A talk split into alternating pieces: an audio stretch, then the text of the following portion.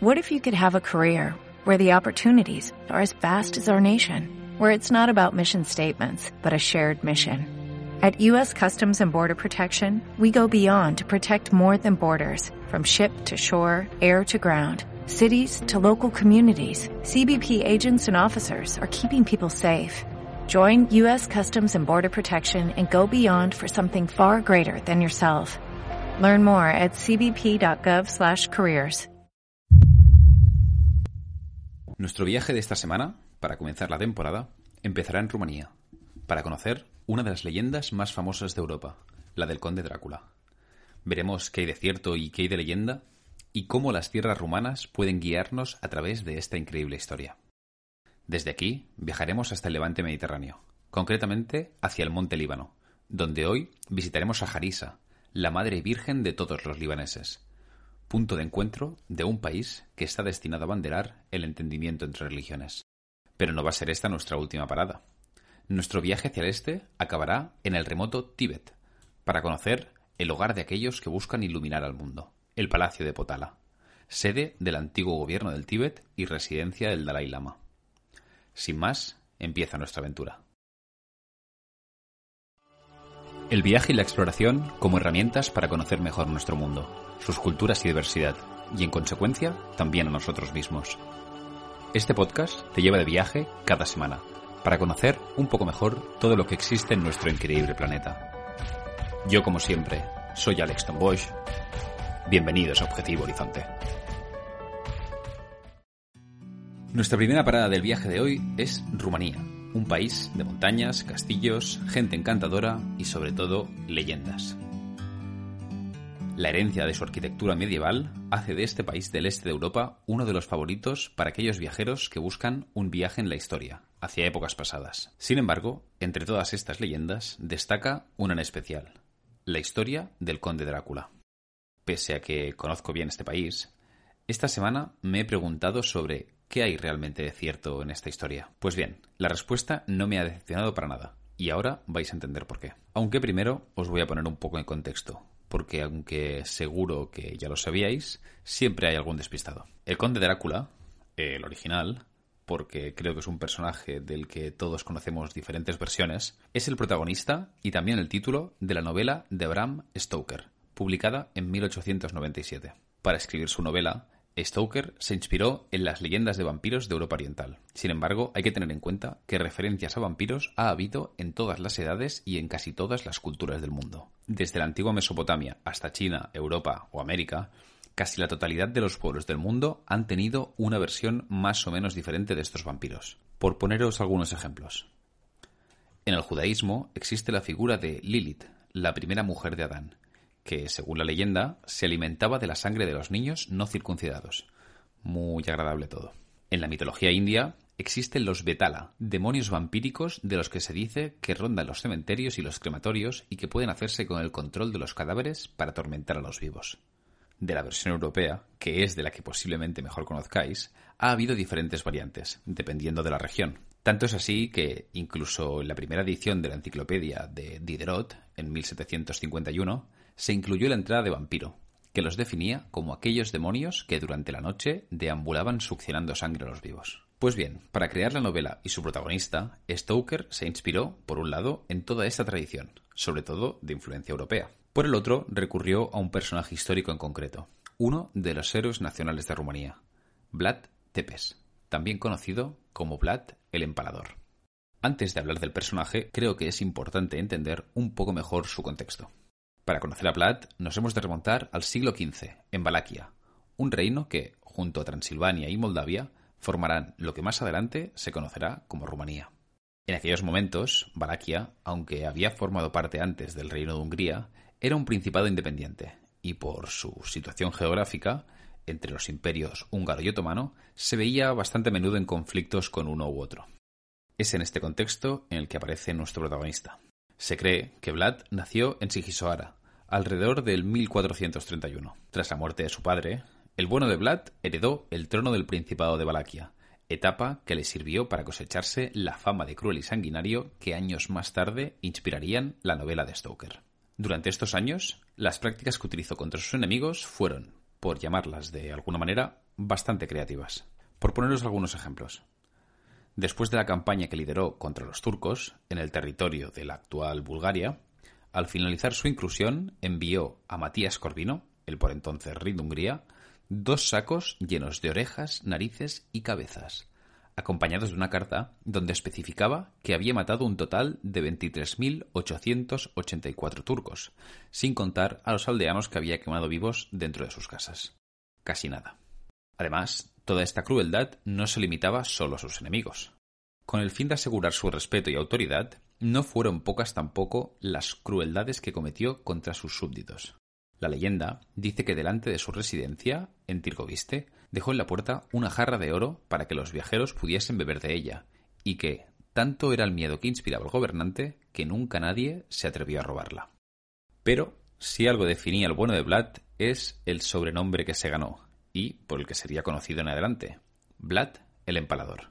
Según la historia, esta obsesión por empalar a la gente llegó a tal punto que en cierto momento mandó talar todos los árboles de un bosque para empalar a los más de 20.000 prisioneros, en lo que, en adelante, se convertiría en el bosque de los empalados. Para los que no lo sepáis, por si acaso, el empalamiento es un método de ejecución, muy utilizado durante la Edad Media, que consistía en atravesar a una persona con una estaca a través del recto. Maravilloso, vamos.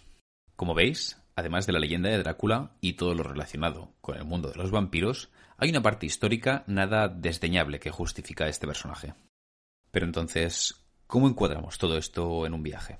Pues bien, pese a que la herencia de Vlad, el histórico, se atribuye a Rumanía en general, los lugares que podemos visitar que realmente están relacionados con el mismo no son tantos. Y si estáis pensando en hacer un viaje y aprender más sobre todo ello, mi recomendación pasa por un recorrido por sus etapas vitales. El nacimiento, la vida y la muerte.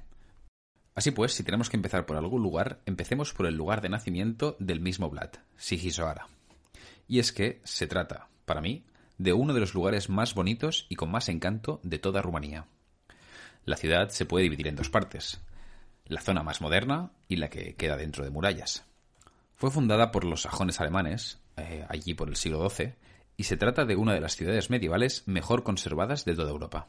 Yo, personalmente, siempre incluyo su visita en todos los viajes a Rumanía, y siempre digo lo mismo.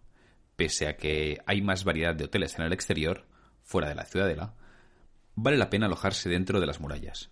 Un auténtico viaje en el tiempo. Sigamos ahora con el castillo de Poenari, el verdadero castillo de Vlad Tepes. Y digo verdadero porque la leyenda alrededor de este personaje se centró en otro que veremos más adelante. El castillo de Poenari se encuentra al sur del lago Viraru, a unas tres horas de Bucarest. La construcción original fue levantada en el siglo XIII, pero fue abandonado.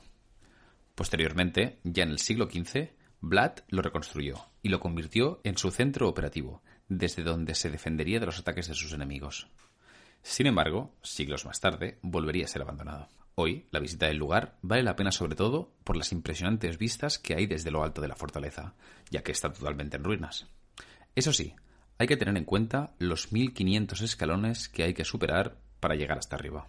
Sigamos ahora con el castillo de Bran, seguramente uno de los símbolos del país hoy en día. ¿Por qué? Porque se dice que este fue el castillo en el que se inspiró Stoker para escribir la morada del protagonista de su novela. Su buen estado de conservación, así como el fomento de la leyenda de Drácula por parte del mismo gobierno rumano, hacen que sea uno de los castillos más visitados del país, igual que el castillo de Peles. Sea como sea, hoy el castillo de Bran se ha convertido en uno de los símbolos del país. Mucha gente lo identifica con Vlad y el conde Drácula, pero nada más lejos de la realidad. En ningún momento Vlad vivió en Bran, sino que, como hemos visto, lo hizo en Poenari. Sin embargo, esto no quita que se trate de una visita interesante en el contexto de un viaje a Rumanía. Hemos visto dónde nació, dónde vivió, y para acabar, podemos visitar también dónde descansan sus restos. A unos 40 kilómetros de Bucarest se encuentra el lago Snagop, así como un monasterio con el mismo nombre. Se trata de un monasterio muy vinculado a la nobleza de Valaquia y se cree que los restos de Vlad pueden encontrarse aquí. Digo se cree porque no hay consenso a nivel historiográfico de esto, aunque la afluencia de turismo se deba principalmente a esta creencia. Lo cierto es que, además de la visita del monasterio, vale mucho la pena visitar la región, ya que se encuentra en un lugar idílico. Se trata de un paraje natural de los más bonitos que hay en Rumanía. Además, el monasterio se encuentra en una pequeña isla, en medio del lago, a la que se puede llegar con pequeñas embarcaciones. Una última visita también muy recomendable. Hasta aquí nuestro primer destino del viaje de hoy. Dejamos atrás las verdes montañas de Rumanía, los castillos medievales y los príncipes sangrientos para continuar hacia el este, hacia nuestra siguiente parada, el Líbano. Concretamente, un pequeño pueblo a tan solo 30 kilómetros de Beirut, donde hoy vamos a conocer uno de los santuarios y también monumentos más importantes del país, la Virgen de Jarisa, también conocida como Nuestra Señora del Líbano. Antes de continuar, y esto lo vais a escuchar más a menudo en el pod, os recomiendo que hagáis una pequeña pausa y busquéis alguna foto en Google o en el buscador que queráis del santuario, para que tengáis en vuestra mente el lugar del que estamos hablando y el viaje sea, digamos, más visual, o al menos todo lo visual que un podcast puede serlo. ¿Lo tenéis? Bien, sigamos. Si hay algo que define al Líbano es su diversidad, de eso no hay duda. Y es que, pese a los conflictos y las crisis que este país ha sufrido y superado, esta es una tierra de entendimiento, no tienen más remedio. De nuevo, vamos a ponernos en contexto. En el Líbano conviven tres grandes religiones. El Islam, tanto en su vertiente chií como la suní, el cristianismo, mayoritariamente la rama maronita, y los drusos, una religión abrahámica basada en las enseñanzas de, a ver si lo pronuncio bien, Hamza ibn Ali Ahmad. Por favor, no me tengáis esto en cuenta. Todas ellas están más o menos concentradas en diferentes regiones de este pequeño país, y en la actualidad todas ellas conviven pacíficamente. Es importante sentar bien esta base antes de continuar, ya que la realidad del Líbano no es fácil de comprender de entrada. Pues bien, a principios del siglo XX, en 1904, al patriarca de la Iglesia maronita, algo así como el Papa para los católicos, anunció la creación del santuario de Nuestra Señora del Líbano, para conmemorar el 50 aniversario del dogma de la Inmaculada Concepción. Se trata de una enorme escultura de bronce, de 15 toneladas de peso, que representa a la Virgen María con los brazos abiertos. Todo ello junto con un santuario para la oración y la introspección en su interior. Pese a que fue concebido como un santuario cristiano, y por la propia estructura social del Líbano, como hemos visto, hoy en día en Jarisa se encuentra gente de todos los credos, un centro de peregrinación y oración para uno de los países, como os he dicho, más diversos del mundo. La verdad es que se trata de un lugar precioso, no solo por el ambiente de calma y recogimiento que transmite, sino también por sus vistas. Por su ubicación, desde lo alto del santuario, se obtiene una panorámica increíble de toda la costa libanesa, incluido el puerto de Beirut. Un auténtico regalo para los sentidos. Después de esta rápida visita a Jarisa, nuestro viaje tiene que continuar un poco en la misma línea espiritual, y de nuevo hacia el este. Desde las escarpadas costas del monte Líbano emprendemos el vuelo para llegar a uno de los territorios más recónditos y especiales de nuestro planeta, el Tíbet. A menudo llamado el techo del mundo, el Tíbet es la región poblada más alta del planeta, con una altura media de unos 4.900 metros sobre el nivel del mar limitando sus fronteras con la India, Bután, Nepal y las provincias chinas de Sichuan y Xinjiang, su territorio también está rodeado por las cordilleras más altas del mundo, como los Himalayas, el Karakorum o el Hindu Kush. Personalmente siempre lo he concebido como uno de esos lugares mágicos en el imaginario de cualquier viajero. Hay que tener en cuenta que el Tíbet estuvo durante muchos años cerrado a los extranjeros, lo que, junto al aura mística del budismo que envuelve el lugar, hacen que el Palacio de Potala, la última parada de nuestro viaje de hoy, sea un lugar muy especial. De nuevo, te recomiendo que te tomes un momento para buscar alguna foto o vídeo del Palacio de Potala, para que lo tengas en mente. ¿Lo tienes? Bien, sigamos. Como te decía, el palacio se encuentra en Lhasa, la capital del Tíbet, a unos 3.000 metros sobre el nivel del mar. Este imponente edificio se construyó no solo para ser un palacio, sino también la sede del gobierno del Tíbet. Sus orígenes se remontan al año 631 de nuestra era, cuando el rey tibetano, a ver si lo pronuncio bien, Songstan Gampo, construyó un palacio tras haber unificado los diferentes reinos que coexistían en la meseta tibetana. Pese al misticismo que tomó tiempo después, el palacio se construyó en la montaña con fines defensivos y estratégicos. Durante los siguientes siglos, Tanto el desgaste natural como los conflictos que había en la región fueron deteriorando poco a poco el edificio. La construcción que conocemos hoy en día es de un poco más adelante, del siglo XVII. Nos encontramos en un contexto ahora un poco diferente en el Tíbet, el que se conoce como el alzamiento de poder de los lamas. El quinto Dalai Lama, lo siento, pero el nombre no me voy ni a atrever a pronunciarlo, después de una guerra civil, accedería al poder político del Tíbet. Nos encontramos sobre el año 1650, un milenio después de la construcción de la primera edición del palacio. Será entonces cuando se emprenderían las obras de ampliación y construcción del Palacio de Potala, tal y como lo conocemos ahora mismo, sobre las ruinas del palacio anterior. El palacio se convertiría así no solo en la sede espiritual del budismo tibetano y el hogar de su líder, el Dalai Lama, sino también en la sede administrativa y del poder político del Tíbet. Una forma de gobierno basada en el poder de los lamas, que duraría hasta 1951, con la invasión de China. Hoy en día, el palacio y su visita, así como la construcción en general, puede dividirse en dos partes principales. Por un lado, el Palacio Blanco, la primera construcción originaria del quinto Dalai Lama y su reconstrucción del siglo XVII. Esta parte del palacio siempre tuvo una función más secular, más administrativa o de gobierno. Era el lugar donde estaban las habitaciones y oficinas, así como también las dependencias del Dalai Lama. La segunda parte diferenciada es el Palacio Rojo. Este queda en la parte más central de la estructura y fue construido algunos años más tarde que el primero, bajo el gobierno ya del sexto Dalai Lama. Esta zona del palacio está dedicada por completo al culto y a la oración, así como también al estudio del budismo. Hoy en día, además, es el lugar donde se conservan las escrituras, las escrituras y reliquias del budismo tibetano.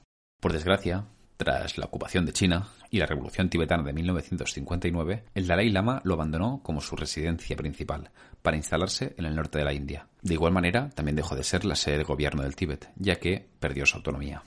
Hoy en día está en desuso como tal y se ha convertido solo en un museo que los viajeros pueden visitar. El Tíbet y el Palacio de Potala son sin duda uno de los lugares más emblemáticos del mundo de los viajeros, pero ni mucho menos el único. Vivimos en un planeta enorme, lleno de culturas, patrimonio, naturaleza y personas fascinantes, todo esperando a ser descubierto. Hoy nuestro viaje hacia el este termina aquí, en el remoto Tíbet, pero es solo una pausa. La semana que viene volveremos a emprender la marcha. Como siempre, espero que lo hayáis disfrutado. Recordad que vais a encontrarme tanto en Instagram como en Twitter y también en la web de Horizon. Todos los enlaces los encontraréis en la descripción. Yo me despido aquí, preparando ya nuestra próxima aventura.